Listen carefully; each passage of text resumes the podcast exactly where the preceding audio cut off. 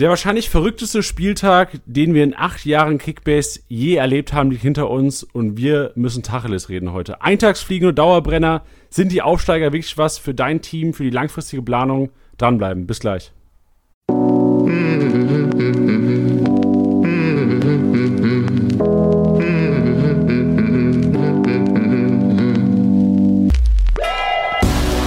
Spieltagssieger wie Sieger, der Kickbase Podcast.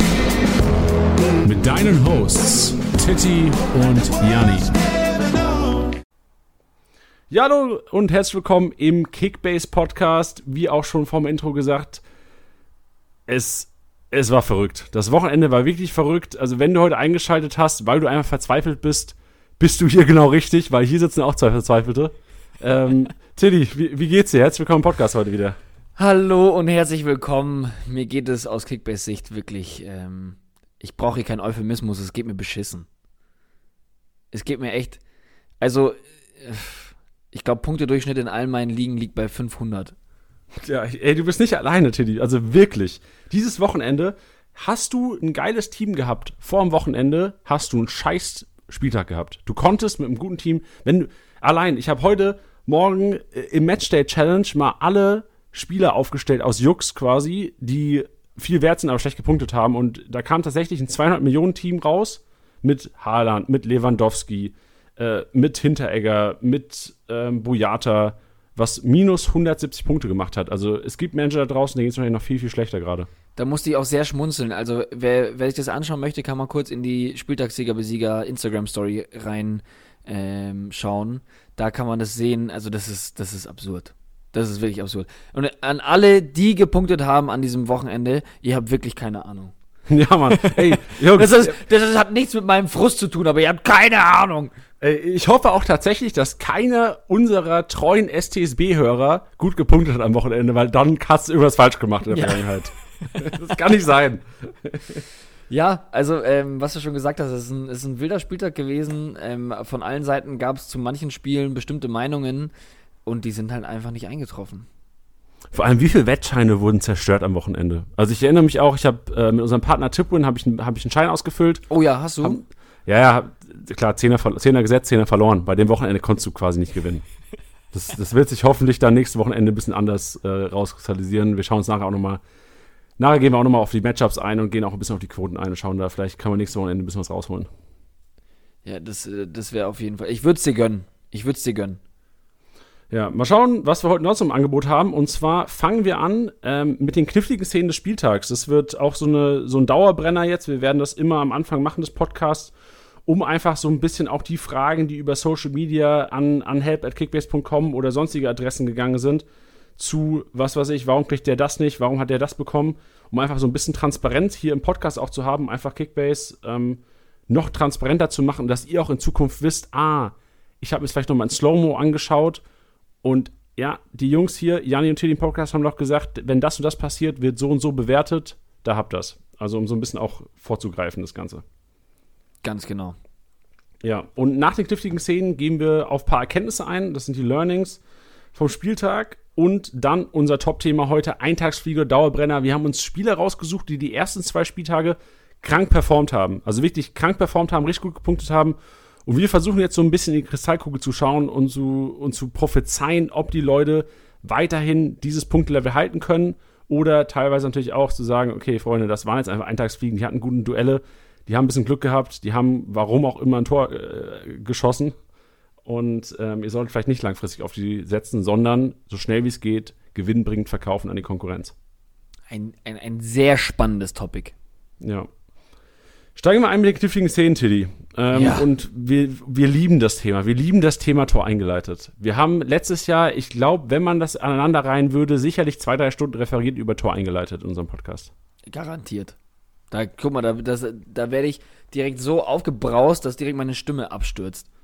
Ja, es geht um eine Szene beim Spiel Mainz 05 gegen VfB Stuttgart. Ähm, Tor von Didavi, Vorlage ähm, kam von Kalajdzic. Kalajdzic, richtig. Ähm, und Diskussion, Tor eingeleitet, Endo. Endo hat den Pass gespielt auf ähm, Kalajdzic. Ja oder nein, Tiddy? Kurze Entscheidung, ähm, oder sag kurz die Entscheidung und warum nicht oder warum ja. Also grundsätzlich ist es so, dass ähm, bei Tor eingeleitet. Es wäre geil, wenn wir jetzt einfach so eine alte Aufnahme abspielen würden, so reinschneiden. Äh, wir haben so tausend davon, Tilly. Wir ja. haben das bestimmt zehnmal.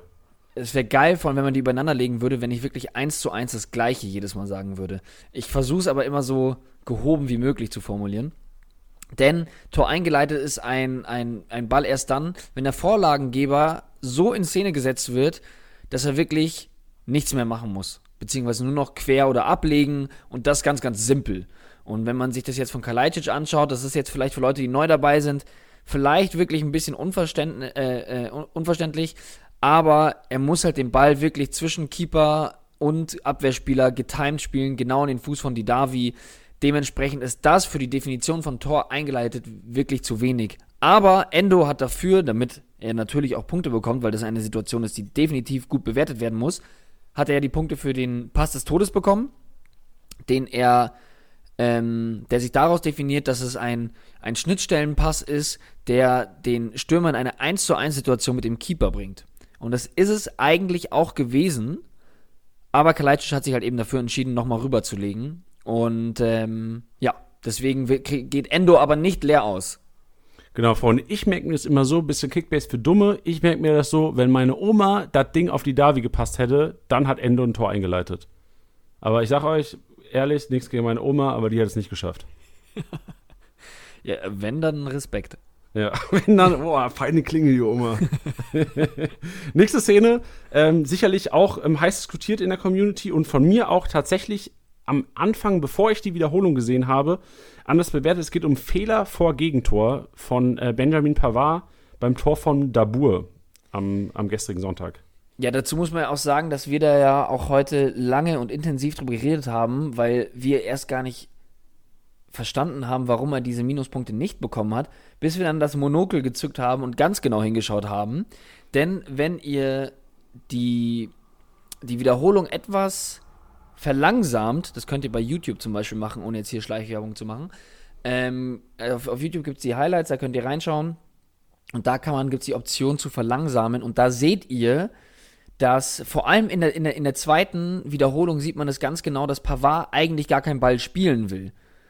Sondern der will eigentlich nur den Fuß hinhalten, aber Kramaric spitzelt den Ball noch kurz vor dem Kontakt mit Pavard, äh, ähm, von Pavard, also Kontakt von Pavard, spitzelt Kramaric den Ball noch so ein bisschen nach vorne, weshalb er da einfach wirklich keine Chance hat und das eher ein, ein Zufallsprodukt ist als ein wirklich schlecht gespielter Pass von Pavard. Also es ist kein aktiver Pass von Pavard, weshalb er diesen Fehler vor Gegentor nicht bekommt. Genau, und wenn ihr jetzt gerade sogar auf YouTube seid und auf 0,25 Geschwindigkeit eingestellt habt, achtet wirklich mal, wie Titis gesagt hat, achtet auch mal auf die Rotation des Balles. Ihr seht, dass Kramaric tatsächlich kurz bevor Pavard den Ball an Fuß bekommt, äh, Kramaric ihm mit seiner Fußspitze quasi eine andere Rotation gibt, der Winkel des Balles verändert sich, der geht leicht nach unten und dadurch kommt es halt zu diesem Pass von Pavard und ähm, da muss man sagen, das ist keine reine oder keine klassische äh, Bewertung Fehler vor Gegentor. Ja. Also wir hatten da auch diskutiert, hätte er noch andere Anspielstationen gehabt, wie jetzt zum Beispiel Boateng oder Kimmich. Ich glaube, dass er das so ein bisschen versucht hat, indem er den Fuß halt eben stehen lässt und dann auf diesen Abpraller quasi hofft oder einfach vielleicht, ob, ob er am Ball bleibt. Aber gerade in der zweiten Wiederholung sieht man, dass er, dass er, das ist keine normale Schussbewegung. Also das ist, jeder, der Fußball spielt und auf das Fußball schaut, sieht es eigentlich. Ja. Genau, dann auch eine knifflige Szene, die ähm, vielleicht nicht ganz so heiß diskutiert wurde. Es gab zwei Situationen, wo man über in ein, eventuell, ein eventuelles Eigentor diskutieren könnte. Und zwar einmal ähm, Bicacic Tor zum 1-0 nach der Ecke, ähm, Davies wollte klären auf der Linie und Schlotterbeck Kopfball zum 1-1, Union bei Gladbach, Lars Stindl wollte auch klären auf der Linie. Und ähm, wir wollen hier vielleicht nochmal die Definition, also beides mal was kein Eigentor, und wir wollen hier vielleicht nochmal die Definition liefern, dass ihr selbst einschätzen könnt, wann es ein Eigentor ist in Zukunft und wann nicht, laut Kickbase-Definition. Ja, also man muss dazu sagen, es ist ja auch nicht nur Kickbase-Definition, sondern auch die der, der Bundesliga. Also wir haben den Datendienstleister Opta, der uns da bei diesen Bewertungen unterstützt, beziehungsweise uns diese Bewertungen liefert. Ähm, und da ist es grundsätzlich so, dass wenn ein Ball aufs Tor geht, beziehungsweise ins Tor gehen würde und ein Spieler noch am Ball ist, wird es nicht mehr als Eigentor gewertet. Also, wenn ihr jetzt euch das anschaut, das ist jetzt ein, ein Klärungsversuch von, von Davies. Der Ball von Bicakcic wäre aber so oder so im Tor gelandet. Dann wird das Tor Bicakcic beziehungsweise dem, dem Torschützen oder dem Schützen, nicht nur den Torschützen, sondern eher dem Schützen, das ist wahrscheinlich korrekter, wird es dem Schützen angerechnet. Und das gleiche war es bei Schlotterbeck eben genauso. Also wenn Stindl nicht da gestanden wäre, wäre er auch reingegangen. Ja.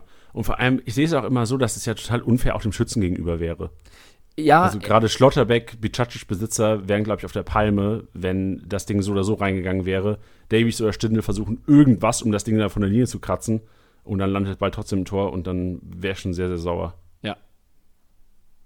Ganz genau, das war's. Gut, dann letzte Szene von den kniffligen Szenen des Spieltags. Es geht um das 1 zu 3 von Schalke gegen Frankfurt. Ähm, nicht, nicht gegen Frankfurt, gegen Bremen, Freunde. Vom, das Team des MVPs. Ähm, und warum gab es keine abgefälschte Torvorlage für Paciencia, Tilly? Ja, das lässt sich relativ leicht erklären, denn Paciencia wollte den Ball in den 16er spielen. Ähm, der Ball wurde aber abgefälscht und ist auch nur deswegen bei Uth gelandet. Und Torvorlagen zählen nicht als jene, ähm, wenn noch ein Spieler am Ball ist, ehe er zum Torschützen gelangt. Und das war da klar der Fall. Und deswegen gibt es auch keine abgefälschte Torvorlage, weil es nicht die Intention war, von Paciencia auf U zu spielen. Und deswegen wird er auch in der offiziellen Bundesliga-Statistik nicht als Vorlagengeber gewertet. Sit your ass down. ja, Mann, ey, sehr gut gesagt, Eddie. Und genau, also ich glaube, man kann immer sagen, wenn der Ball, also der Ball wäre ja sonst auf jeden Fall zu irgendeinem Abwehrspieler gekommen und das 1-3 wäre niemals gefallen in dieser Situation. Von daher ist es auf jeden Fall logisch und ich glaube, alle Paciencia-Besitzer, ähm, es tut uns leid an dieser Stelle. Du Aber wolltest sagen, sagen, müssen es jetzt verstehen. Ja, genau, müssen es jetzt verstehen und müssen leider damit leben. So, don't hate the player, hate the game. Oder andersrum. Oder andersrum. Ja, eigentlich ist es eher andersrum, oder? Du hast so eher Hass auf deine Mitspieler als auf Kickbase. Ja. Obwohl an so einem Wochenende hast du, glaube ich, auch Hass auf Kickbase, weil einfach keine Punkte kommen. Aber dafür kann der Kickbase ja nichts. Naja, das stelle ich jetzt mal noch so ein bisschen in Frage nach meinem Spieltag. nachdem ich eigentlich ein geniales Team habe. Ja, aber Tilly, das ist ja auch was Gutes. Wir haben ja gesagt am Anfang, wer ein geniales Team hat, hat scheiße gepunktet. Also hast du ja ein geniales Team. Ja, eben. Aber dann habe ich ein geniales Team seit zwei Spieltagen. Gut, deswegen ziehen wir, mal, ziehen wir mal ein paar Erkenntnisse aus dem Spieltag. Meine erste Erkenntnis, die ich gerne ziehen würde, wäre bezüglich Dortmund, dass Reus, dass wir Reus oder dass die Wahrscheinlichkeit, dass, dass Reus nächste Wochenende in der Startelf steht, viel, viel höher ist nach dem Spiel in Augsburg, als es davor gewesen wäre. Ja, also ich glaube auch, ohne das, also das jetzt als Außenstehender zu, zu bewerten, äh, bewerten zu wollen, ähm, dass er natürlich vom Fitnessstand natürlich weitergekommen ist. Also jede Woche bringt natürlich da enorm was. Ja, dass natürlich da weiterhin auf ihn gesetzt wird, das ist, das ist ja vollkommen klar. Und ich kann mir auch gut vorstellen, dass er jetzt eben langsam rangeführt wird, vielleicht auch dann mal eine Halbzeit bekommt oder vielleicht auch einfach mal ein Startelfdebüt und man ihn dann eher rausnimmt, dass man sagt, spiel erstmal so lange du kannst und dann nehmen wir dich raus, bevor man sagt, wir lassen ihn immer nur eine halbe Stunde spielen. Und ich glaube, spätestens nach der Länderspielpause ist er im Aufgebot der Startelf. Ja, man muss sich auch bedenken, dass am Mittwoch Supercup Bayern Dortmund ansteht. Und ich glaube, wenn da Reus über 90 Minuten oder wenn da Reus in der Startelf steht, stehen sollte, sind die Chancen vielleicht doch, doch nicht so gut fürs Wochenende. Weil ich glaube nicht, dass Favre oder generell ganz Dortmund irgendein Risiko eingehen will bei Marco Reus. Ja, das ist halt immer auch die Frage, wie viel Wert denn auf diesen Supercup letztendlich gelegt wird. Also wir belächeln das Ganze ja immer so ein bisschen, aber ich glaube, äh, gerade als Profifußballer willst du das Ding halt trotzdem gewinnen. Also ähnlich wie bei dem, bei dem Internet, äh, bei dem, bei dem europäischen Supercup hast du ja schon gemerkt, wie, wie viel es den Spielern bedeutet hat. Also sowohl Sevilla-Spieler, die, die geweint haben, aber auch die Freude bei den, bei den Bayern. Ähm, hätte ich persönlich im Vornherein gar nicht so eingeschätzt, dass das einen scheinbar doch höheren Stellenwert hat. Ähm, aber ich als Favre würde mehr Wert auf die Bundesliga äh, legen und dementsprechend Reus eher für die Bundesliga einsetzen. Aber ich bin nicht Lucien Favre, ist auch alles in Ordnung so, aber ich glaube, dass Reus jetzt in naheliegender Zeit wieder in der Startelf stehen wird. Ja, ich erinnere mich nur an vor zwei Jahren Supercup Bayern Dortmund. Dortmund holt das Ding. Ich glaube, es war vor zwei Jahren, wenn es sogar vor drei war inzwischen. Und die, die, jubeln unfassbar. Also, sie freuen sich riesig. Und ich glaube schon, dass es doch einen hohen Stellenwert hat, als wir uns als reine Fußballfans das vorstellen können. Ja. Nächstes Learning. Ähm, Aufsteiger für den Anfang. Und da haben wir eine ganz interessante Statistik von dir, Tiddy. Du hast ein bisschen Recherche getrieben. Drop die doch gerne mal. Ja, nämlich äh, geht es um den Aufsteiger, den VfB Stuttgart. Denn der VfB Stuttgart, man hat es ja jetzt schon gesehen, einfach irgendwie macht es Spaß, denen zuzuschauen. Das ist jetzt natürlich kein, kein Weltklasse-Fußball. Es tut mir leid, liebe Stuttgarter. Es ist kein Weltklasse-Fußball. Aber ich finde, es macht trotzdem Spaß, weil ja, man merkt einfach, dass die Bock haben auf diese erste Liga. Also für mich ist es eine, eine absolute Bereicherung, äh, denen, denen zuzuschauen in der Bundesliga.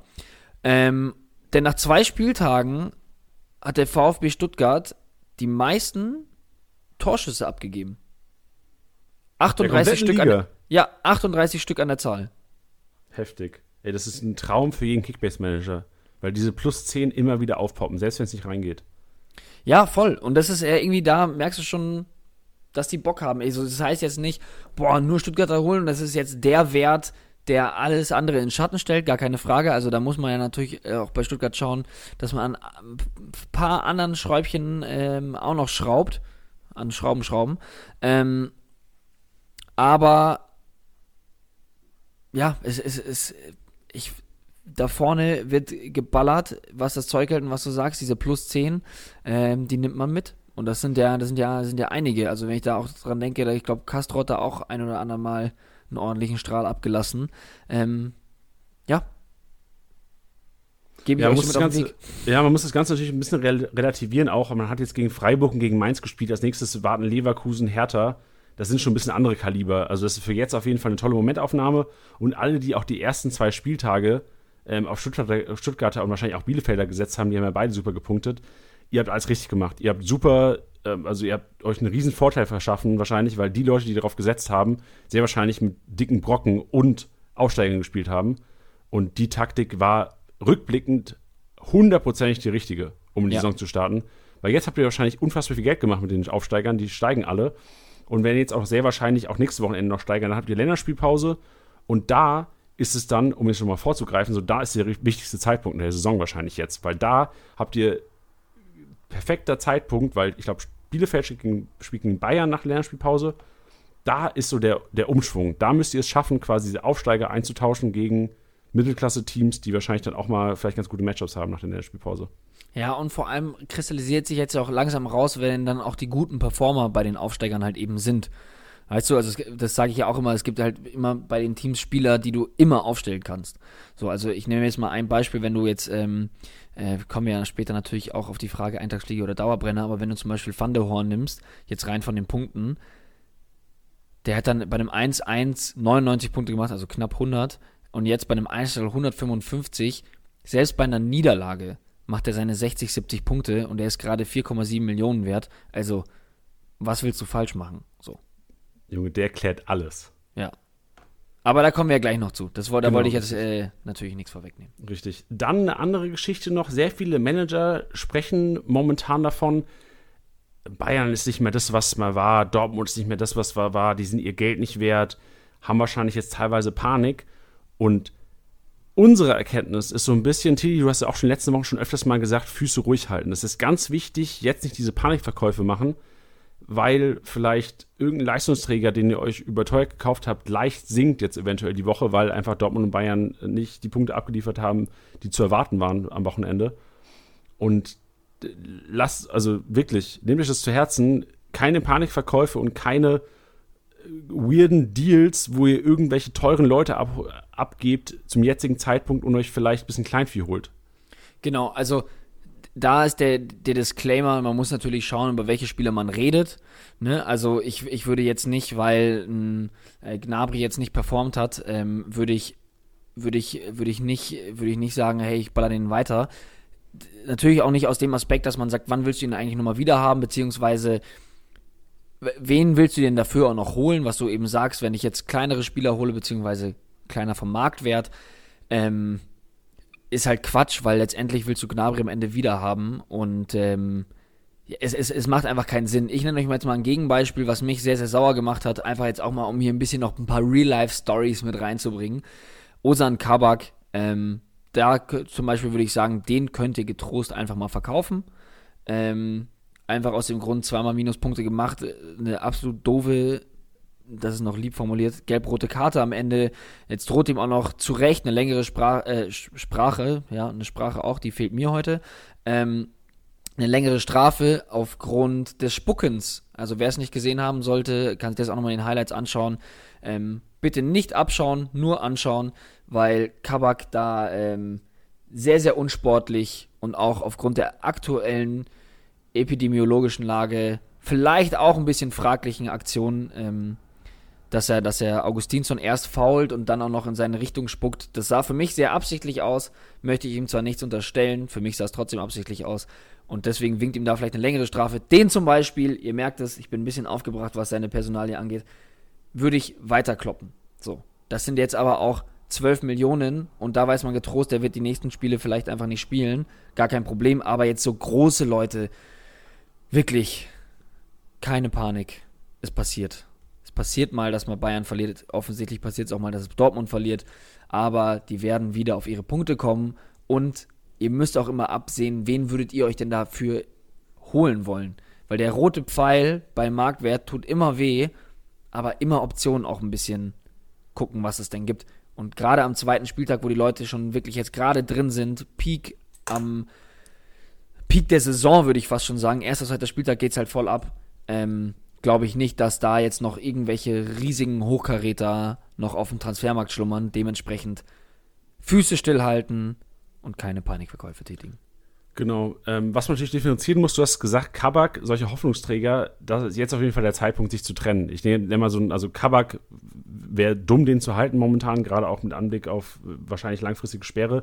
Leute auch, die viel gehypt wurden in den letzten Wochen, Leute wie Otavio, wie Chong, muss man jetzt vielleicht auch inzwischen eingestehen, so ein bisschen sein Ego hinten anstellen und sagen, eventuell ist jetzt der richtige Zeitpunkt, weil einfach Leistungsträger oder Hoffnungsträger, vielleicht besser, um es besser zu formulieren, gar nicht so dauerhaft in der Startelf stehen und einfach jede Woche wieder eine 50-50-Entscheidung wollt ihr langfristig nicht eingehen und wollen Manager da draußen langfristig nicht eingehen und langfristig werden die Marktwerte einfach so hart sinken, dass es keinen Sinn macht für euch, diese Leute zu halten. Und deswegen so die Erkenntnis auch des Spieltages, Hoffnungsträger, auf die ihr, auch wenn ihr die jetzt overpaid habt, auch hier wieder Ego hinten anstellen. Trennt euch von den Leuten und geht jetzt, weil nach zwei Spieltagen kann man eine leichte Tendenz Richtung Startelf schon absehen. Gerade von, von Mannschaften, wenn man jetzt sagt, Chong, Beispiel, wir haben im Podcast hier krank gehypt. Ähm, ich will mich an dieser Stelle auch nicht entschuldigen, so er ist, er kann, er kann richtig gut kicken, er kann richtig guter werden für Kickbase. Aber jetzt muss man halt sagen, Bremen 3-1 gewonnen, super Spiel gemacht, in der Formation mit Doppelspitze, einer 10 besser gepunktet als ähm, jetzt äh, wahrscheinlich in der Formation, wenn Joggen über Außen kommen würde. Von daher muss man jetzt einfach Ego hinten anstellen, Hoffnungsträger, die nicht punkten, trennen und umdenken. Ja, und das ist ja das, was wir auch schon öfters gepredigt haben. Jetzt haben wir das, Prakti äh, das, das, das, das, das, das Beispiel, das Perfekte. Ähm, auch diese Emotionalität, was du eben sagst, ein Chong, klar macht der Spaß und klar will man, dass der punktet, aber ja, vielleicht muss man das eben jetzt halt eben genau einsehen und sagen, no, jetzt muss er weg. Weil, was du richtig sagst, ähm, die, die, die Aufstellung gibt es nicht her, ähm, das müsst ihr immer absehen. Und vor allem, habt dann auch keine Reue so. Also kann ja sein, dass Bremen nach der Länderspielpause ihre Formation wieder komplett umstellt, Chong spielt und hat einen 100er Punkte Durchschnitt. Dann ist es scheiße gelaufen, ist auch blöd, aber es war trotzdem das Richtige, ihn am jetzigen Zeitpunkt abzugeben. Ja, ich bin mir gerade noch nicht mal sicher, ob die wirklich mit Doppelspitze gespielt haben. Doch. Vielleicht auch so ein bisschen schon. variabler. Ja, okay, gut, perfekt. Dann, dann ist alles gut. Nur falls, also ich glaube, sie haben es vielleicht zeitweise auch sogar mit Bittencourt, weil ich sehe gerade bei Liga Insider Bittencourt rechts ähm, und Sarge über die linke Seite gekommen. Ich weiß gar nicht, ob das im Spiel so war. Ich habe das Spiel zwar gesehen, aber tatsächlich gar nicht so auf, darauf geachtet, ob Sargent und Füllkrug sich da vorne gleichzeitig immer getummelt haben.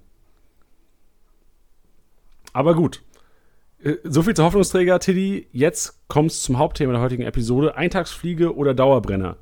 Und das wird so ablaufen: Wir haben uns wirklich Spieler rausgesucht im Vorhinein, die krank gepunktet haben, krank überperformt haben und wahrscheinlich viele Leute jetzt denken: Oh, das ist der geilste Typ der Welt, der punktet die ganze Saison über durch. Und wir werden einfach mal schauen, was unsere subjektive Einschätzung da ist, ob die Kollegen das weiterhin machen könnten, das Potenzial haben oder tatsächlich einfach Glücksgriffe waren. Ja. Wir fangen an, wir haben schon vorhin drüber gesprochen, VfB Stuttgart und zwar da speziell die Kollegen. Ich lese einfach mal vor, wir machen das so ein bisschen ähm, über den Kamm scheren, Teddy. Wenn du irgendwelche, wenn du über Einzelleute nochmal speziell reden willst, gerne. Sonst machen wir das Ganze so ein bisschen als Paket. Ähm, es geht speziell um die Leute Endo, der so ein bisschen der neue Thiago ist. Oder der, der kleine Thiago. Ähm, Silas, der echt ähm, eiskalt ist vorm Tor. Heute bekommt er von uns den Young, die Youngster-Performance überreicht. Äh, die Davi, der dann super, der sich super einbindet, viel ins Offensivspiel eingebunden ist. Kempf, der als Innenverteidiger oder als linker Innenverteidiger in der Dreikette sehr gut punktet für Kickbase. Und natürlich Kalajdzic, der so ein bisschen als wahrscheinlich momentan so der, der Newcomer-Stürmer der Saison momentan bei Kickbase auf jeden Fall ist. Ähm, Meinung zu den fünf, Tiddy. Was machen die Stuttgarter? Geht das weiter so? Also, ähm, ich bin, also Endo, da geht der Hype-Train ja gerade eh schon so ein bisschen ab. Ähm, ich habe ihn jetzt auch überteuert gekauft, war einfach, weil ich auch jemanden gebraucht habe. Ähm, macht Spaß, ihm zuzuschauen. Äh, viele Pässe, auch dann eben dieser Steckpass auf Kalajdzic. Ich glaube, ich werden wir auch noch einige sehen. Ich bin ein bisschen vorsichtig. Ich glaube allerdings nicht, dass es eine Eintagsfliege ist und ab jetzt richtig abkackt, um ehrlich zu sein. Ähm, ich bin aber trotzdem dennoch ein bisschen vorsichtig, weil ich immer bei diesen Hype-Geschichten immer ein bisschen Angst habe, zu sehr ähm, ja, drauf zu springen. Weißt du? Also ich bin da einfach ein bisschen vorsichtig, aber ich habe eigentlich bei ihm keine Bedenken, weil er jetzt nicht jemand ist, der von 1, und, äh, 1 gegen 1 Situationen lebt oder ähm, nur punktet, wenn er, wenn er einen Assist macht. Also er hat ziemlich, ziemlich gute Rohpunkte und dementsprechend glaube ich nicht, dass es eine Eintagsfliege ist.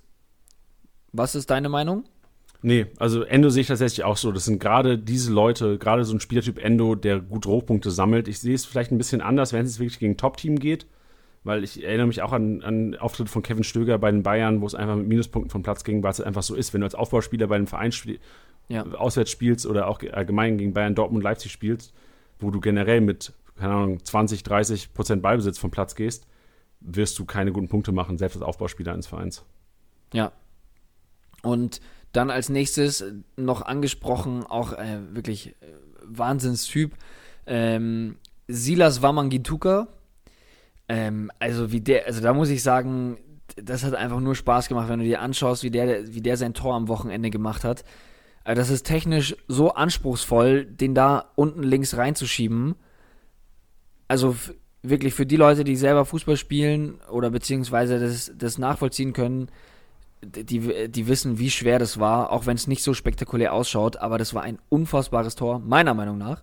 Ähm, ja, und klar läuft er gerade heiß, da bin ich auch immer deswegen vorsichtig, dass ich mir denke, ja, jetzt gerade frisch in der Bundesliga, wie viel hat es da noch selber mit der Motivation zu tun? Das kann er natürlich auch abflachen, was du auch gerade sagst, es ist auch trotzdem jemand, der, der von seinen, von seinen Toren lebt. Also wenn du jetzt schaust beim, beim 3 zu, bei der 3 zu 2 Niederlage gegen, gegen Freiburg waren es nur 118 Punkte. Also wenn man da das Tor abzieht, Thema Rohpunkte, sieht es ein bisschen, bisschen Mauer aus. Ähm, aber ist jemand, den ich mir aktuell vor allem mit dem Marktwert einfach für den Spaß einfach auf jeden Fall reinstellen würde. Ich glaube, ja, ich kann es noch nicht ganz einschätzen, ob, ob, er, ob er da jetzt wirklich eine komplette Saison lang durchböllern wird. Ich kann es mir ehrlich gesagt nicht vorstellen, auch wenn ich ihn als Fußballer ganz grandios finde. Ja, bei Silas muss ich auch sagen, also ich würde Silas und Kalajdzic so ein bisschen über den Kamm scheren, ähm, sie ein bisschen ins Paket nehmen, weil beide natürlich sehr torabhängig sind. Also sie werden nicht so viele Rohpunkte machen wie jetzt ein Endo oder ein Didavi.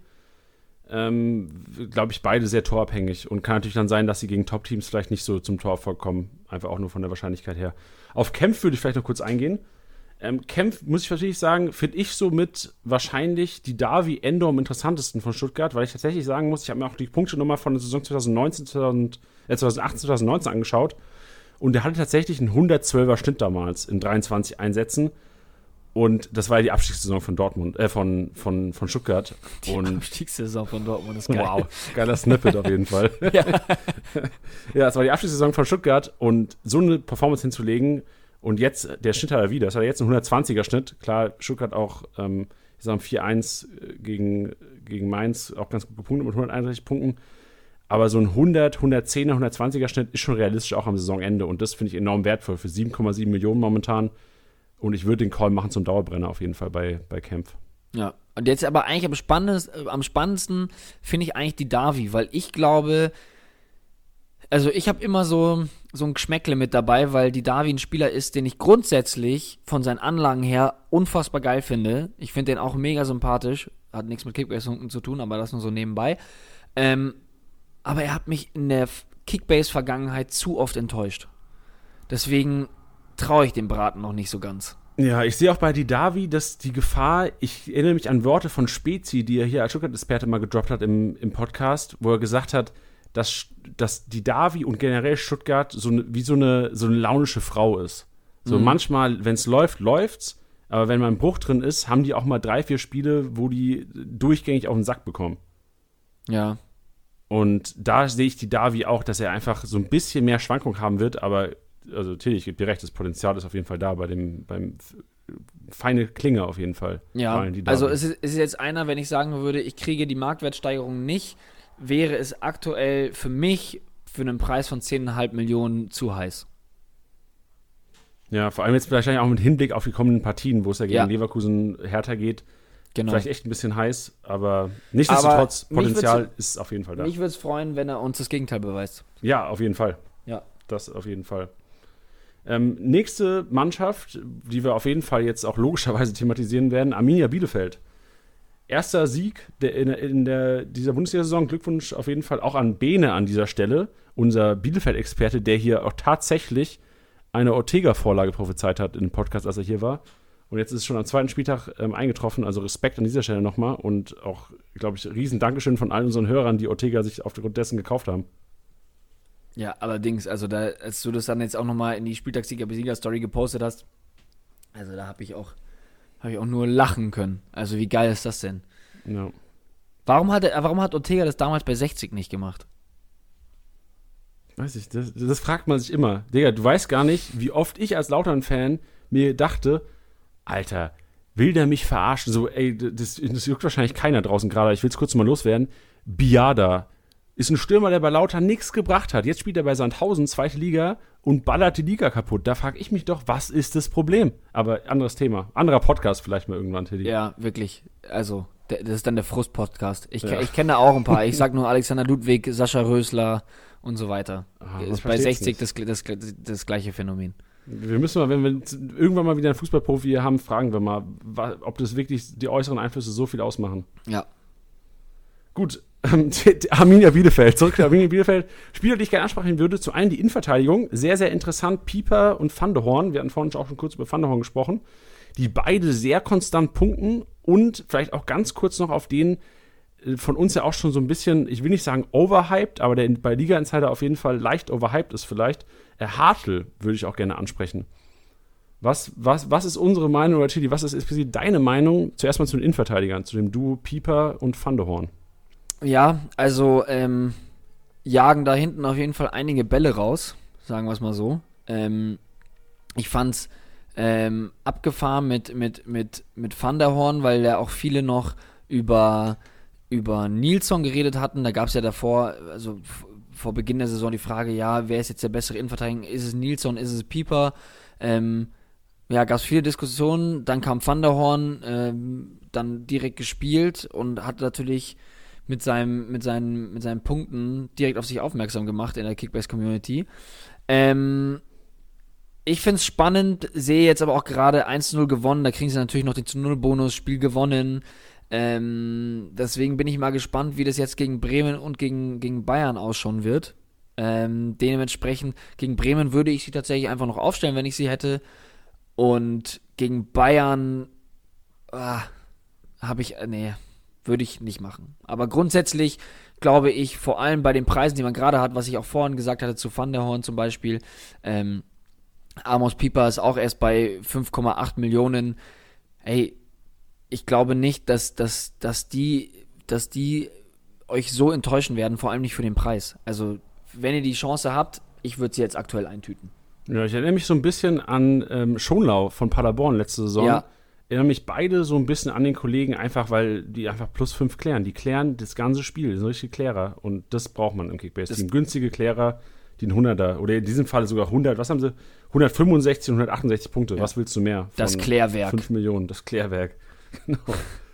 Ähm, also von daher, unsere Prognose auch Dauerbrenner einfach. Also gegen Bayern, Tilly, da können wir uns auch kurz gerne nochmal streiten. So, also du hast ja vor dem Podcast, war, war deine These, du bist froh, dass du vielleicht auch mal sagen kannst, dass man gegen Bayern aufstellen kann. Genau, das war eine Frage, die uns jetzt ein bisschen länger begleitet hat, weil auch mein, viele meinten jetzt, gerade nach dem 8-0 gegen Schalke äh, und dieser ganzen Siegesserie, ich habe gesagt, dass man auf jeden Fall einzelne Akteure gegen Bayern auf jeden Fall aufstellen kann und auch soll. Ähm, klar kann man jetzt sagen, natürlich ist da auch Glück dabei, ja, also ich glaube, die Statistik sagt, dass Hoffenheim seit 2017 vier Spiele gegen Bayern gewonnen hat. Also ist einer, glaube ich, der Angstgegner der Bayern in den letzten Jahren. Ähm, die Statistik kannte ich nicht, um ehrlich zu sein.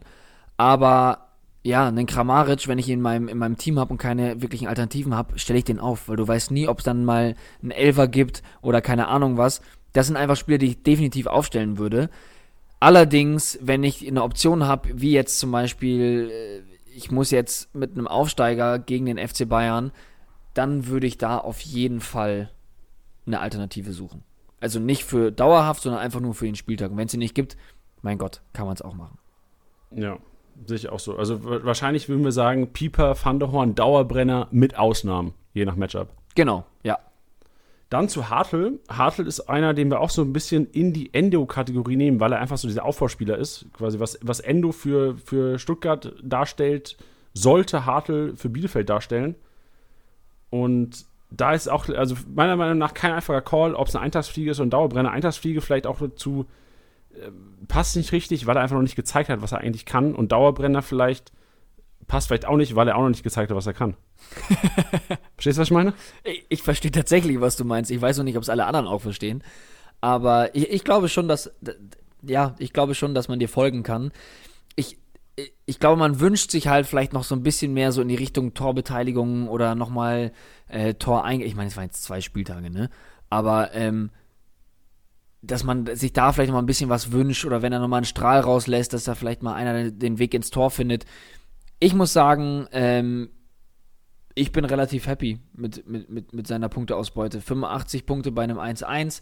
Jetzt bei einem 1-0 ähm, stand jetzt 100 bzw. 105 Punkte ja, also finde ich, ist doch total in Ordnung dafür, dass es auch jemand ist, ähm, ähnlich wie bei, wie bei Endo, da würde ich den Vergleich ziehen, der jetzt eben nicht zwingend von einem Ergebnis abhängig ist oder eben von einer Torbeteiligung, dementsprechend auch mit dem aktuellen Preis jemand, den ich einsacken würde. Dann jetzt einer, ähm, Werder Bremen hat am Son Samstagabend auf einmal mit äh, Jean-Manuel Mbom gespielt im Mittelfeld. Erster Gedanke war, wer ist das? Zweiter Gedanke war, ich will den. Also ich habe das Spiel mir auch angeguckt am Samstagabend. Fand ihn jetzt gar nicht so herausragend, hat gut gekämpft, war für, für seinen, ich weiß nicht, ob er davor schon mal Bundesliga gespielt hat, aber ähm, für seinen ersten Startelf-Einsatz in der Bundesliga war er auf jeden Fall der Körpersprache her viel, viel besser, nicht, nicht eingeschüchtert, sonstige Geschichten. Und jetzt die Frage, Tilly, Eintagsfliege oder Dauerbrenner? Ja. Wie, was, was betiteln wir? Dafür, dafür müsste ich es mir äh, ehrlich gesagt nochmal genauer anschauen. Ähm, das war mir zu kurz und zu wenig jetzt am Spieltag, um mir da jetzt ein krasses Fazit rauszuziehen. Ist ja natürlich dann auch die Frage, ob, ähm, ob weiterhin auch mit, mit, der, mit der Formation gespielt wird, wie jetzt am Wochenende. Ich finde, es ist noch ein bisschen zu früh zu sagen, ob das jetzt ein Eintagsflieger ist oder ein Dauerbrenner, aber auch bei ihm äh, eigentlich eine stabile Punktzahl. Vielleicht bei einem 3-1 hätte man sich noch ein bisschen mehr erwartet dafür, dass er fast 90 Minuten durchgespielt hat. Ähm, würde ich aber vielleicht einfach mal ja, im Auge behalten. Ja, vor allem, ich glaube, er gibt Kofeld einfach die Option, auch Eggestein jetzt so ein bisschen als Sechser spielen zu lassen. Ich glaube, Eras hat so ein bisschen das Nachsehen jetzt inzwischen. Also, wenn wir gerade von Hoffnungsträgern vorhin gesprochen haben, Eras wäre auch einer, den ich jetzt abgeben würde an eurer Stelle, wenn ja. Eras noch im Team ist. Weil einfach jetzt diese Option Eggestein auf die 6, was ja ganz gut funktioniert hat, ähm, gegen Schalke jetzt. Und ich kann mir nicht vorstellen, dass Kofeld jetzt sagen wird, okay, lass mal was anderes probieren. Jetzt, wir haben mit 3-1 gewonnen, haben souverän gespielt.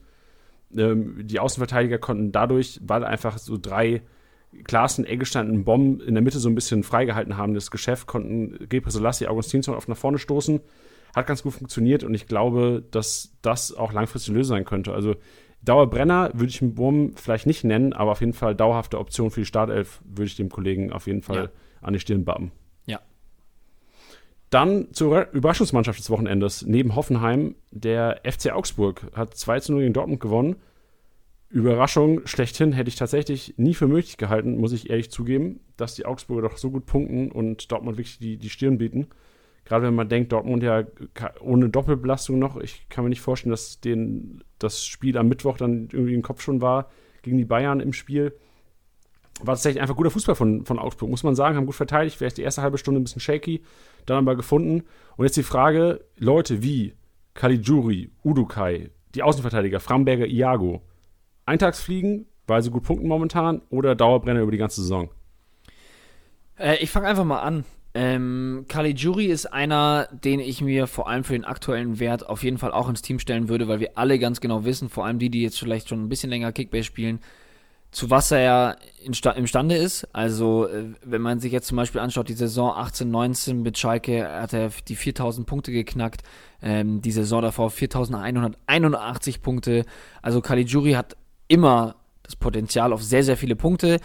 Ich kann mir gerade vorstellen, vor allem auch nach dem Interview, was wir mit Florian Niederlechner hatten, dass wenn man sich da wohlfühlt in Augsburg, dass, dass das ja Gold wert sein kann. Also nicht, als hätte sich Caligiuri auf Schalke nicht wohlgefühlt. Aber ich glaube, wenn dann das Umfeld stimmt, ähm, ja, kannst du mal geil laufen. Klar muss man jetzt bei ihm beachten, dass er jetzt auch ein Tor und eine Vorlage hat und deswegen auf 285 Punkte kommt.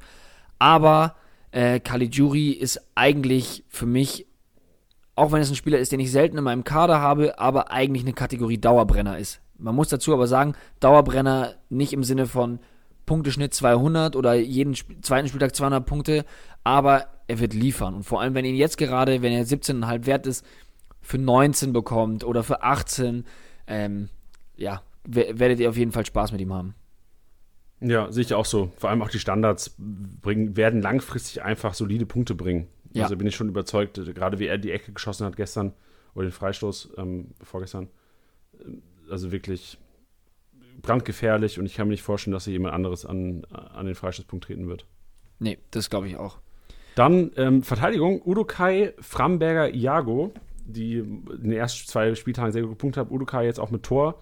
Aber vielleicht noch interessanter als Udokai, von dem wir ja wissen, der auch in der letzten, letzten Saison schon krank konstant war. Eigentlich immer so der, der Punkte konstanteste beim, bei Augsburg letztes Jahr gewesen. Auf jeden Fall dieses Jahr nochmal vielleicht eine Kante mehr effektiv, weil Augsburg als Team einfach besser geworden ist. Interessanter wahrscheinlich, aber auch gerade vom Marktwert noch, Framberger und Iago momentan, Tilly. Ja, also noch ein paar Worte zu Udokai. Ähm, ich war schon immer von dem überzeugt. Ich finde den, find den super. Ähm, man muss sich da, ich, ich möchte da auch immer nichts Falsches sagen und ich glaube, wir haben es auch eh schon ein paar Mal erwähnt gehabt. Aber der zu irgendeinem Zeitpunkt, glaube ich, letzte Saison in der Hinrunde hatte er, glaube ich, oder wenn nicht sogar in der ganzen Saison, die besten Luftzweikämpfe. Also die, beste, die besten Wert für Luftzweikämpfe. Also Udokai, jemand, vor allem gerade für 9 Millionen, würde ich ihn einfach einpacken. Ich würde ihn wirklich einpacken. Es ist, er wird euch nicht enttäuschen. Sofern er fit bleibt, wird er euch nicht enttäuschen. Ähm, dann zu den anderen beiden, nämlich Framberger und Iago. Iago ist jemand, ähm, den ich mir auch ins Team packen würde. Hat jetzt so ein bisschen natürlich äh, freie Bahn, weil Philipp Max gewechselt ist. Er hat jetzt keinen zwingenden Gegenspieler, korrigiere mich, wenn, wenn ich da falsch liege. Ich wüsste jetzt nicht, wer bei Augsburg noch links spielen sollte fällt mir jetzt auch spontan keiner ein. Ich weiß nicht, ob Jensen die Rolle ne übernehmen kann, aber ich bezweifle es fast. Nee, Jensen ist doch noch weiter, weiter vorne. Mehr offensiv, ja. Genau. Ähm, deswegen eigentlich auch klar gesetzt. Dementsprechend würde ich Jago auch mit dem aktuellen Marktwert sofort reinnehmen. Ich glaube, dass das auf jeden Fall ein Dauerbrenner sein könnte. Ich meine, ihr seht es jetzt bei einem 2-0 ohne Torbeteiligung, 128 Punkte gegen Dortmund. Mega geil. Dementsprechend, Jago würde ich als Dauerbrenner wirklich auch bezeichnen. Bei Framberger, mh, mm, da wäre ich ein bisschen vorsichtig, ähm, weil Augsburg doch, ja, Framberger, ich ich ich, ich bin immer so ein bisschen skeptisch, weil irgendwie hat man versucht, ihn zu ersetzen. Jetzt hat er zweimal ähm, ähm, gut gespielt, einmal den, den Assist auch gegeben gegen Union Berlin. Ah, ich bin immer ein bisschen vorsichtig bei Spielern, die sie eigentlich ersetzen wollten. Weißt du, was ich meine? Also ja, ich weiß, was du meinst. Und gerade mit, mit Robert Gumni ähm, ist, ist Ersatz gekommen. Und ich glaube auch, weil von der Qualität her, ich will jetzt Framberger gar nichts absprechen, aber ich glaube einfach, dass er von der Qualität her ist so das die Schwachstelle. Er hat zwar super gespielt jetzt die ersten beiden Spiele, sehr konstant, aber ich kann mir nicht vorstellen, dass das langfristig äh, was wird bei Augsburg mit Framberger. Also kann schon sein, dass es was wird, aber ich glaube, die Gefahr einfach, dass Gummi da auf einmal in der Schale irgendwann steht, wenn Augsburg mal zwei der schlechte Spiele gemacht hat hinten drin, ist da deswegen Dauerbrenner, vielleicht ein bisschen zu weit aus dem Fenster gelehnt. Eintagsfliege, vielleicht, vielleicht sogar eher Eintagsfliege, aber einfach mit der Chance auf, auf vielleicht eine Verlängerung. Wenn du ja. weißt, was ich meine. Ja, ja, ich weiß genau, was du meinst. Ähm, ja, es, es wäre mir auch zu heiß. Also wie gesagt, äh, ich, ich habe gerade ehrlich gesagt zwischenzeitlich auch nochmal äh, geschaut, ob, ob Augsburg da nicht sogar jemanden geholt hatte. Das hatte ich jetzt aber verwechselt ähm, mit, dem, mit dem neuen Rechtsverteidiger von Leverkusen. Der übrigens auch bald in der App erscheint, keine Sorge. Ähm, aber ja, das ist mir ein bisschen zu, das ist mir ein bisschen zu heikel. Dann lass uns mal über Giavogi reden. Das ist den, den wir uns rausgesucht haben, hat 144 Punkte gemacht am Wochenende beim 1 zu 1 in Freiburg. Und also ohne Torbeteiligung, um das nur zu sagen, also enorme Rohpunkte geliefert bei einem 1-1 auswärts. Und da wäre unsere Empfehlung, also Till, du kannst mir gerne widersprechen, aber also mehr Dauerbrenner für den Preis geht momentan fast nicht. Also unter 10 Millionen Giavogi wäre für mich ein konstanter Dauerbrenner. Würde ich einfach mal so droppen, die Info. Ja, vor allem muss man ja dazu ja auch bedenken, dass er auch im defensiven Mittelfeld spielen kann. Er hat ja jetzt in der, in der Verteidigung gespielt, weil Lacroix, glaube ich, angeschlagen war. Ähm, bei Pongracic ist ja auch die Frage, wann er wieder zurückkommt, ist ja auch so ein, ja, ist ja auch eine, eine Geschichte, wo man das nicht, nicht abschätzen kann, wie lange dauert äh, es. kann sich super lange ziehen, es kann auch schnell gehen. Ähm, wünscht man sich wirklich keinem. Ähm, aber deswegen hat man jetzt gesehen, er ist auch eine Option, was, was, was, er, schon, was er schon ein paar Mal gespielt hat, ähm, für die Innenverteidigung, wenn es hart auf hart kommt, beziehungsweise, ja, wenn es die Formation hergibt, kann er auch problemlos im defensiven Mittelfeld spielen. Dementsprechend, ähm, ja, wüsste ich nicht, was ihn da jetzt noch aus der Startelf ähm, rausschieben sollte. Und ja, Dauerbrenner, absolut. Ja, vor allem, wenn man bedenkt, ich glaube, in der Vorbereitung, die wurden, wo hat Georgi auch alle, äh, alle Spiele der Innenverteidigung absolviert. Also ich glaube schon, dass er langfristig angebunden ist. Und ich glaube, ich sehe eher die Gefahr, dass Brooks da, je nachdem, wie, wie auch alle fit sind da hinten, ähm, vielleicht auch wieder langfristig rausrotieren könnte. Aber momentan auf jeden Fall sehe ich ihn gerade nach der Performance am Wochenende mit Brooks wahrscheinlich gesetzt in der Innenverteidigung. Ja. Dann zu Leipzig. Ähm, wir haben ursprünglich gedacht, wir reden nur über Kramaric, aber ich glaube, da, da, das passt jetzt, glaube ich, das fällt so ein bisschen aus dem, aus dem Konzept raus. Der Ja. hat jetzt inzwischen mit 600 Punkten die meisten Punkte. Was hat er inzwischen? 616 Punkte über erste zwei Spieltage gemacht.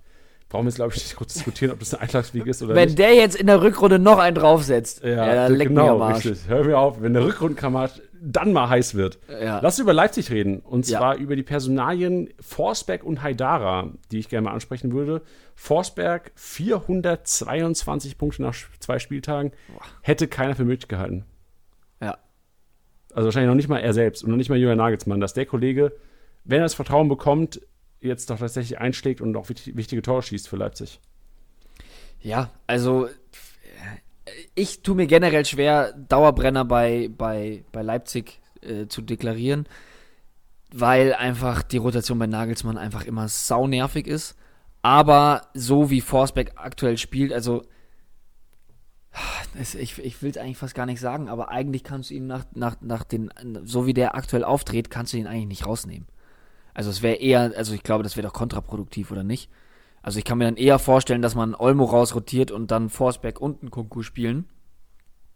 Aber nicht, dass du jetzt einen Forsberg so rausnimmst. Also der, also der hat so Bock und also wie er sich diesen Ball auf den linken Fuß legt, das ist ihm einfach wirklich scheißegal gewesen. Der knallt den auch mit links da rein. Ähm, ja, und einfach unfassbare Partien gespielt. Ich kann mir nicht vorstellen, dass der jetzt zeitnah wirklich rausrotiert. Ja, nee, das glaube ich auch nicht. Also kann ich mir auch nicht vorstellen, dass Nagelsmann die Eier hat, den auf die Bank zu setzen am Wochenende, auch wenn wir wissen, was Nagelsmann manchmal schon ausgepackt hat. Man muss aber auch sagen, langfristig ist, wie du es gesagt hast, eine schwere Kiste, weil einfach ein Kunku noch da ist und ein Kunku ihm, ähm, stell dir vor, Forsberg am Wochenende Startelf, nach 60 Minuten raus, ohne Torabschluss mit 60 Punkten. Ein Kunku kommt rein, macht zwei Buden, dann sieht aber sieht die Kiste schon wieder anders aus. Von daher, langfristige Dauerbrenner bei Leipzig generell immer schwer würde aber den Titel fast Richtung Haidara schon vergeben, weil Haidara einfach gezeigt hat, jetzt auch über zwei Spiele und auch davor schon international, dass er diese rechte Position spielen kann, tatsächlich. Also ich sehe da so ein bisschen schwarz langfristig für, für Mukele, für Neu Neuzugang Henrichs, der wahrscheinlich da eher eingeplant war. Aber jetzt auch in Leverkusen Haidara wirklich konstant gepunktet und konstant auch einfach gespielt. Wichtig für einen Verein, ich glaube, Liganzeit der Not 3,5, was die beste von komplett Leipzig ist. Und von daher ähm, sehe ich bei ihm eher vielleicht die Chance, einfach Dauerbrenner zu werden über die rechte Seite. Ja, denke ich auch. Also, und selbst wenn es da nicht der Fall sein sollte, kann ich mir gut vorstellen, dass, dass er dann auch noch mit in diese, also so, sofern natürlich auch Sabitzer fehlt, ne? Also das muss man natürlich auch bedenken. Ähm, das wäre natürlich auch der Schwenk zu Adams, dass wenn man sagen würde, vielleicht Hendrich setzt sich dann doch durch, geht auf rechts außen, beziehungsweise auf diese Rechtsverteidiger, auf diese, die rechten Schienenspieler halt. Ähm, dann kann ich mir auch gut vorstellen, dass Haidara wieder ins Zentrum rückt neben Kampel, sofern Sabitzer nicht da ist. Aber ähm, was du auch richtig gesagt hast, mitunter einer der besten Leipziger gewesen, dementsprechend ja, sehe ich da mehr Potenzial auf einen Dauerbrenner als bei einem Adams. Weil bei Adams, äh, ja, was ich gerade gesagt habe, man muss ja bedenken, ein, ein, ein Sabitzer ist gerade nicht da, ein, ein Konrad Leimer ist nicht da. Ähm, ja. Genau, deswegen vielleicht eher sogar Adams Eintagsfliege momentan. Vielleicht eine ja. Eintagsfliege mit noch zwei Wochen zu leben. Ja. Weil einfach die, obwohl er seine Sache auf jeden Fall nicht schlecht macht, aber ein Sabitzer ist schon mal eine andere Kategorie als Kapitän, bist du auf jeden Fall gesetzt neben Kampel. Ja. Gut, dann lass uns mal auf den nächsten Spieltag eingehen, Tilly. Es ist natürlich jetzt, ihr wisst, Freitagabend 2031 startet die Vorbereitung auf den nächsten Spieltag. Ich hoffe, am Wochenende wurden schon einige Transfers im Hinblick auf den nächsten Spieltag gemacht. Wir schauen uns jetzt auch immer im Podcast die Partien der nächsten Wochen an. Zusammen äh, mit unserem Pater Tipwin machen wir das, weil das ist so mein Take der letzten zwei Wochen ist doch tatsächlich, man kann bis auf den letzten Spieltag jetzt, der war verrückt, wir wissen es alle, das ist kein Beispielsspieltag, man kann in der Spieltagsvorbereitung auch tatsächlich über Wettquoten gehen. Das klingt jetzt ein bisschen behindert zuerst mal, aber Wettanbieter, äh, also äh, simpel gesagt, Wettanbieter wollen Geld machen. Deren Quoten sind nicht, machen keine Kinder. Weißt du, also es sind wirklich datenbasierte, ähm, ausgekluge ähm, Quoten. Und wenn man jetzt auf den nächsten Spieltag guckt, so ich weiß nicht, wie ich das formulieren soll, Teddy, aber ich schaue mir die Quoten an, gucke, welche Quoten niedrig sind und auf die Teams setze ich. Also mhm. ich sehe jetzt, Leverkusen spielt in Stuttgart, die haben eine 1,8er Quote, das ist keine hohe Quote. Stuttgart Heimsieg, 3,9er Quote bei Tipwin momentan. Mein Take ist zuerst mal, ja, okay, die Experten, die Daten, alles weist darauf hin, dass Leverkusen in Stuttgart gewinnt. Ich kaufe mir Leverkusen. Mhm. Ja, finde ich spannend. Ähm, weil da klingt, klingt alles drin. Klingt aber Weil, auch ein bisschen verzweifelt. Ja, klingt verzweifelt. Also es ist auch simpel gesagt. Aber wenn ich mich jetzt nicht groß damit beschäftigen will, ich sag mal, die Zahl sagt sehr viel aus darüber, wie wahrscheinlich Leverkusen über die letzten Jahre gegen Stuttgart gespielt hat, wie äh, Leverkusen nach einem 1-1 gegen Top-Club im nächsten Spiel gegen Aufsteiger performt hat. Alles das steckt wahrscheinlich in dieser Quote drin und deswegen ist, ist meine Erkenntnis einfach so ein bisschen auf letzte, aufgrund der letzten zwei Wochen, vielleicht nicht auf, von der letzten Woche jetzt, aber sonst immer auch, geh nach den Wettquoten. Schau, wenn du nicht die Ahnung hast und nicht die Zeit investieren willst in die Analyse des nächsten Spieltags, schau dir einfach die Wettquoten an. Ja, vor allem, weil es ja auch spannende Partien wieder gibt. Also in Bezug auf die Matchday Challenge fand ich den ersten Spieltag ziemlich einfach. Ich fand den, den, den, den zweiten jetzt wirklich schwer. Und wenn ich mir den dritten anschaue, wird schon auch tough. Also wenn ich mir jetzt ja, ein paar Spiele anschauen. Also zum Beispiel bei, auf Leipziger würde ich, würde ich setzen. Schalke gerade Trainer gefeuert. Oftmals ist es so, dass wenn ein neuer Trainer kommt, da echt nochmal ein richtiger Aufschwung drin ist. Ähm, aber so wie, wie die bisher gespielt haben, weiß ich jetzt nicht, ob da, wenn da jetzt in den nächsten paar Tagen jemand gefunden wird, oder wurde schon jemand gefunden? Ähm, Nein. Wenn, wenn da jetzt jemand gefunden wird, dass der jetzt so schnell so einschlägt und seine Philosophie da durch, durchprügelt, dass die jetzt ähm, da Leipzig eine ernsthafte Konkurrenz sein können. Sage, schmeiße ich jetzt einfach mal so in den Raum, macht damit, was ihr wollt. Ähm, aber wenn ich jetzt noch ein paar Leipziger auf dem, auf dem, auf dem Transfermarkt hätte, würde ich da auf jeden Fall nochmal jemanden eintüten. Ich finde zum Beispiel BVB gegen äh, Freiburg spannend, weil, weil ich Freiburg äh, besonders in dieser Saison eigentlich relativ stark einschätze. Ähm, auch mit dem, mit dem Neuzugang Santa Maria, der auch im ersten Spiel echt eine ordentliche Partie hingelegt hat. Ähm, da finde ich, könnte das auf jeden Fall eine, eine Hilfe sein, was du gerade gesagt hast. Ähm, ja, sich da vielleicht mal die Quoten anzugucken und zu sagen, ja, das wird für mich Sinn machen. Ja, ich sehe gerade, also wenn ich es mir aussuchen könnte, in Matchday Challenge, ich weiß ganz genau, ich werde auf Dortmund Heimsieg gegen Freiburg gehen, ich werde auf Leipzig Heimsieg gegen Schalke gehen und ich werde auf jeden Fall auch auf Bayern Heimsieg gegen Berlin gehen, weil ich kann mir nicht vorstellen, dass Flick das nochmal zulässt, dass da irgendwas passiert. Ja, die sind Am Wochenende. Das, das, So, so äh, angefressene Bayern, ja. ey, nicht mit zu spaßen. Nee, wirklich nicht. Und sonst sicherlich auch interessant, so äh, Köln-Gladbach könnte eine interessante Partie geben. Weil ich, ich will inzwischen, würde inzwischen sagen, Köln ist wahrscheinlich einer der, der Abstiegsfavoriten momentan in der momentanen Leistung. Man hat auch wirklich gegen Bielefeld gesehen, dass da nicht sehr viel ähm, Chancen kreiert wurden oder viel nach vorne ging. Und wäre vielleicht auch eine Partie, auf die man gehen könnte, wenn man auf Gladbacher setzt. Ja. Fürs kommende Wochenende. Und natürlich auf Niklas Füllkrug. Oh, Lücke. Meine Junge, Engel. Junge, Junge. MVP-Tipp kommt am Ende gleich auch noch. Der wurde auch richtig geraten. Alex hat ihn richtig geraten, sprach. Seine, seine Memo wird am Ende wieder eingespielt, liebe Freunde. Natürlich. Ähm, Gewinner der Matchday Challenge. Und zwar. Spoiler, haben- ich bin's nicht. Ey, wie viel bist du geworden diesmal, Tilly? Ah, äh, diesmal schwieriger. Diesmal wurde ich, drei, also stand jetzt 3283. Ja, Nicht schlecht. Ey, Ich bin auf 7316 gelandet. du bist auch eine Pflaume. da, da merkt man es mal wieder. Aber eigentlich sind auch alle, die, die alle drei Gewinner, die abgesandt haben, müssten ja eigentlich auch Pflaumen sein. das kann ja nicht sein. Also, aber da denke ich mir halt so, gerade bei der Matchday Challenge, finde ich es krank, wenn du jetzt so. Ich, ich lese mal vor, Lars, der aktuell auf der 1 ist, Wamangintuka. Ich, ich spreche den mal falsch aus. Ich sage immer Wamangintuka, aber es ist Wamangituka. Aber irgendwie habe ich es drin. Wamangituka, Augustinsson, Kimmich, Didavi, Dost, Pieper, Sancho, Tyram, Thomas Müller, Torunariga und Zentner. Wie random. Ja, Also Aber dieser, dieser Mix Dost, Didavi, Augustinsson. Ja, völlig geil. Wirklich richtig geil. Und das ist, und das ist nämlich das Geile an der Matchday Challenge, dass sowas halt auch einfach belohnt wird. Weil es ist eben nicht nur Bayern aufstellen, nur Dortmunder aufstellen, nee. Sondern eben halt auch so wie Lars. Lars hat zwei Bayern-Spieler, ein Dortmunder und sonst drei Aufsteiger. Wie Ja. geil ist das denn? Ist mega geil, aber macht's nicht für nächsten Spieltag. Weil das passiert nicht. Ich glaube, ich, äh, ich bin mir sicher, das wird nächsten Spieltag wieder anders aussehen. Sagt Platz 7000 irgendwas. Ja. Stimmt, du hast recht. Ja, werden wir mal sehen, wie das weitergeht. Die Matchday Challenge äh, Nummer 3 kann natürlich ab heute Abend sind, sind die Marktwerte aktiv. Also für alle, die es noch nicht wissen, Matchday Challenge über den Liga-Switch auf Beitreten und dann ähm, den Challenge-Modus beitreten. Und ihr könnt ab Mittwochabend, also ihr könnt jetzt auch gerne schon reingehen, aber die Marktwerte werden montags abends aktualisiert und sind dann quasi die ganze Woche eingefroren. Ihr könnt dann euer Team aufstellen fürs Wochenende. Und Trikotsatz FIFA 21, worauf ich schon mega hyped bin, für alle, die Daddel Dienstag-Fans sind oder Daddel Dienstag oder generell FIFA zocken. Es wird auch diese Saison wieder Daddel Dienstags geben, wo ihr gegen Kickbase und Member-Abos zocken könnt. Also am besten schon mal FIFA vorbestellen. Und ähm, The Zone-Abo gibt es noch abzusagen für Platz 3. Ganz genau. Ähm, dazu muss man sagen, ihr müsst bitte bedenken, dass es bei, Match, bei der Matchday Challenge genauso wie beim Manager auch die finale Abrechnung logischerweise gibt.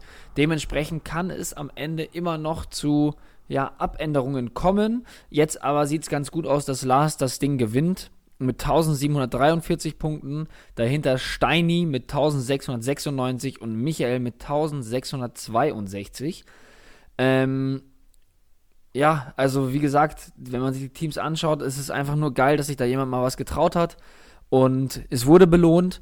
Und was du gerade richtig gesagt hast, es geht dann wieder los Richtung Matchday Challenge 3. Da müsst ihr nicht extra nochmal rein, sondern ihr könnt einfach drin bleiben in der Matchday Challenge und es wird abgeändert. Also es springt einfach auf Spieltag 3 und dann könnt ihr darin einfach wieder managen, sozusagen. Zu gewinnen wird es auch wieder was geben, das eh schon die ganze Zeit für die Leute, die sich jetzt denken, was ist denn die Matchday Challenge? Ähm, den Spielmodus werdet ihr jetzt wahrscheinlich im Laufe des Podcasts verstanden haben. Ihr könnt einfach oben auf den League Switch, also oben auf euren Liganamen klicken, dann poppt unten rechts das kleine steht, steht unten rechts im Fenster, steht beitreten. Da drückt ihr drauf und dann kommt ihr auf die Matchday Challenge von Kickbase. Ganz simpel, wenn es nicht so sein sollte, dann müsst ihr euch das neue Update ziehen, ihr Nasenbären. Ähm, genau, und dann könnt ihr mitmachen, gewinnen und einfach sehr viel Spaß haben. Genau, wenn ihr euch jetzt fragt, wie kommt ihr da hin, geht einfach auf den Liga-Switch, dann auf Beitreten, äh, dann auf die Matchday Challenge und dann könnt ihr aufstellen. Okay. Willst du auch nochmal sagen, Tilly? Hattest du es davor schon gesagt? Ja, aber das ist kein Ding. Das ist witzig. Ach, geil. Ja, schau an, es ist Montag. Also, Es ist Montag. wenn ihr wissen wollt, wir bei der Match. okay. Tut mir leid. Nee, ist doch witzig. Ich wollte nur sicher gehen, weil die Frage kommt wirklich oft. Das stimmt, das stimmt, das ist richtig.